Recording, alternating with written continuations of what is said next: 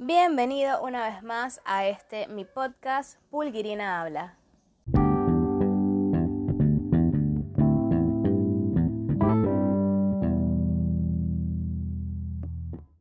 Esta vez les vengo a hablar un poquito sobre un concepto que una vez le escuché a una querida amiga y es el de ser bad yogi. Y se preguntarán, ¿por qué bad yogi?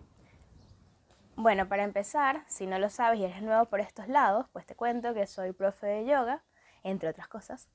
Y mi camino en el yoga ha sido bastante particular, ¿no? Porque, como el de todo el mundo, cada quien tiene un camino particular.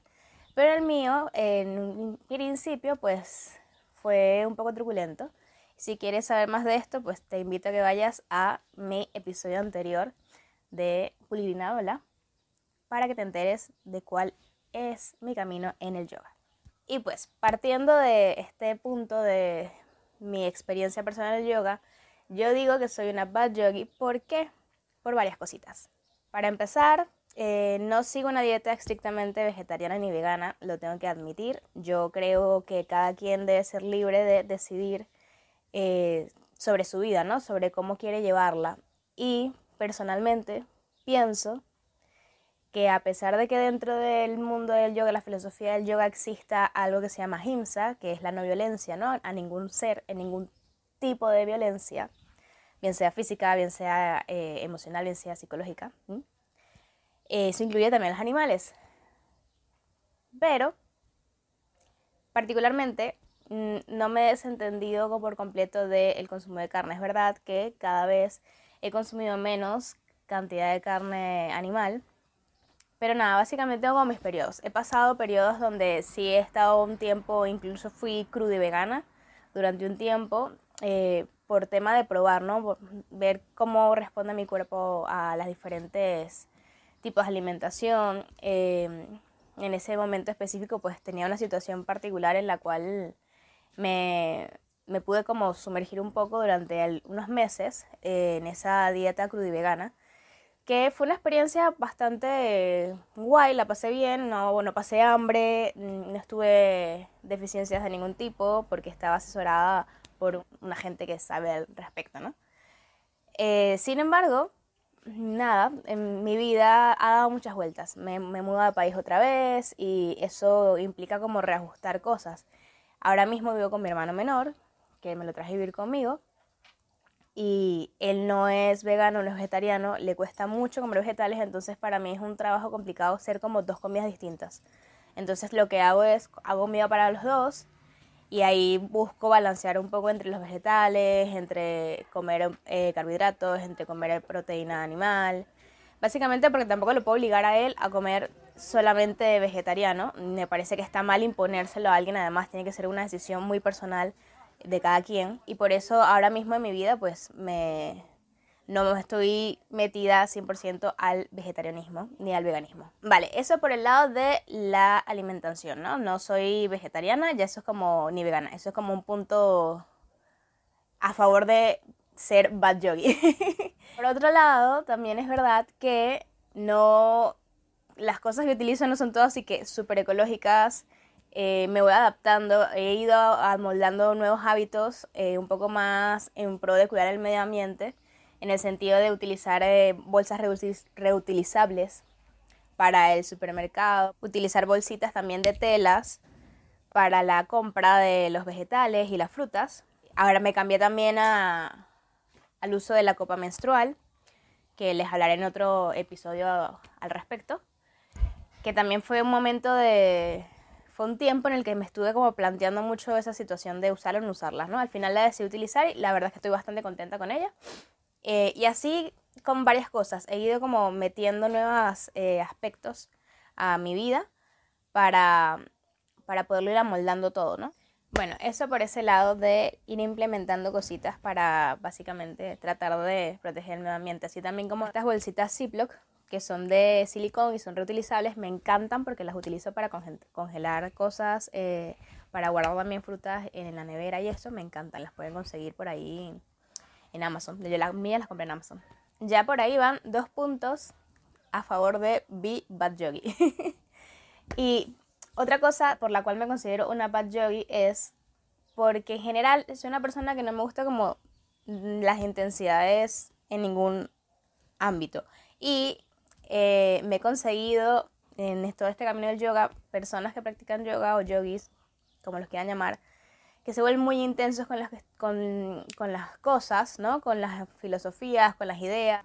Ese tipo de personas que piensan que si tú no eres vegetariana no puedes ser yogi, que si eh, no utilizas ropa orgánica no puedes ser yogi, que si no practicas todos los días de tu vida no puedes ser yogi.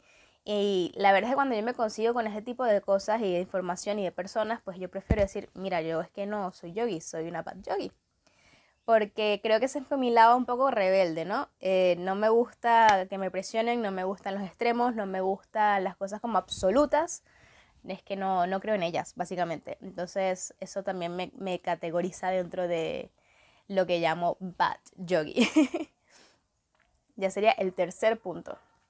Un cuarto punto podría ser también el hecho ese de que les comentaba de la práctica. Yo vivo mucho mi vida según cómo me vaya sintiendo. Y si un día me levanto y la verdad no tengo ganas de moverme, pues escucho a mi cuerpo y le doy un poco de descanso, le doy un poco de, de relajación, le doy otra cosa que no sea movimiento, porque a todos nos apetece y entiendo que, y estoy consciente de que parte del yoga es ser disciplinado. Yo vengo de la gimnasia competitiva y pasé, y el deporte en general de alta competencia, y pasé muchos años de mi vida con la disciplina como muy, muy, muy estricta. Y creo que eso también ayuda a que ahora sea una bad yogi, porque me gusta relajar, me gusta soltar, he aprendido mucho a escucharme, tanto a mi cuerpo como a mi mente, y eso me permite eh, es darme esos gustos, darme esos momentos de, bueno, hoy no tengo ganas, pues no tengo ganas, no tengo que obligarme a hacerlo. Y así me siento yo mucho mejor, me siento mucho más tranquila, no me estoy autocriticando, no me estoy autojuzgando, no me siento mal, no me castigo, no me flagelo, porque no puede ser que no estés practicando todos los días, porque eso no es de ser yogi. Está bien, porque entonces no soy yogi, soy bad yogi. y así soy más feliz. Ese sería como un cuarto punto, que no practico todos los días. O no practico de la misma manera, ¿no? Yo pienso que lo lindo del yoga es lograr sacar lo que tú descubres sobre ti mismo y sobre la vida cuando estás haciendo tu práctica en la esterilla y llevarlo afuera, llevar a tu vida cotidiana, ¿no? Esa tolerancia que aprendes en la esterilla, esa capacidad de aceptarte y de aceptar las cosas, esa, ese respeto, ¿no? Y para mí son cosas que yo voy traduciendo en mi vida y ser bad yogi para mí es eso, es escuchar mi cuerpo, es, entender también a la otra persona que tengo enfrente y no juzgarla porque de pronto ella sí coma carne o no coma carne, o es que ella se maquilla mucho, o es que ella no practica todos los días del mundo, o es que ella realmente no se sabe todos los mantras, no se sabe los nombres de todas las posturas. Es que no tengo por qué juzgarla y cada quien tiene su proceso y cada quien tiene su personalidad y cada quien tiene su realidad y para mí eso es súper valioso, respetar la realidad de cada quien, respetar la situación de cada quien, porque no somos nadie para juzgar a nadie, básicamente. Es mi forma de pensar y es lo que me da mi paz mental. Es un poco de lo que he aprendido en la práctica, ¿no? Y como les digo, para mí lo valioso es lograr sacar lo que tú descubres en la esterilla fuera de ella. O sea, lo que tú ves en tu yoga mat, sacarlo de ahí y cómo lo traspolas, cómo lo traduces en tu vida diaria. Me, vengo un poco arriba porque este tema me pone siempre como ¡ah! un poco hyper. Pero es que eh, para mí esa es la clave al final del día y para mí eso es lo que representa ser bad yogi. Ser bad yogi es poder eh, traducir lo que tú aprendiste en la esterilla, en tu práctica personal, a tu vida diaria, eh, potenciar ese respeto, potenciar esa escucha, potenciar esa tolerancia, no tanto contigo, sino también con las otras personas y entender que cada quien tiene su proceso, cada quien tiene su vida, cada quien tiene su situación particular y tiene derecho a vivir como le plazca, siempre y cuando no dañes a otras personas o no dañes intencionalmente a tu entorno, entonces tú estás en todo tu derecho de hacer lo que te dé la gana, ¿sí? de ser consecuente con tu estilo de vida.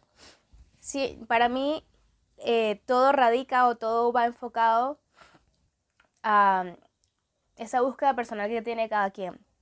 En mi caso, mi búsqueda personal es simplemente ser feliz y vivo cada día en función de ello y voy creando pequeñas cositas y voy sumando pequeñas herramientas que me permiten a mí sentirme feliz y poder compartir con las personas que me rodean esa felicidad, ¿no? Em, tanto como el momento en que enseño yoga en el mat, tanto cuando hablo en mis redes sociales, tanto cuando hablo con mi hermano, tanto como hablo con mis amigos, con mis propios alumnos, tanto de los grupales como de los privados, eh, y creo que eso es lo valioso al final. Y si eso es ser bad yogi, pues entonces yo estoy súper orgullosa de ser bad yogi y te invito a que me cuentes si tú también eres un bad yogi así como yo. Y así termino este episodio. Te recuerdo que puedes dejarme comentarios, ideas, sugerencias, opiniones en mis redes sociales y me consigues como Pulguirina tanto en Instagram como en Facebook como en YouTube y también en TikTok.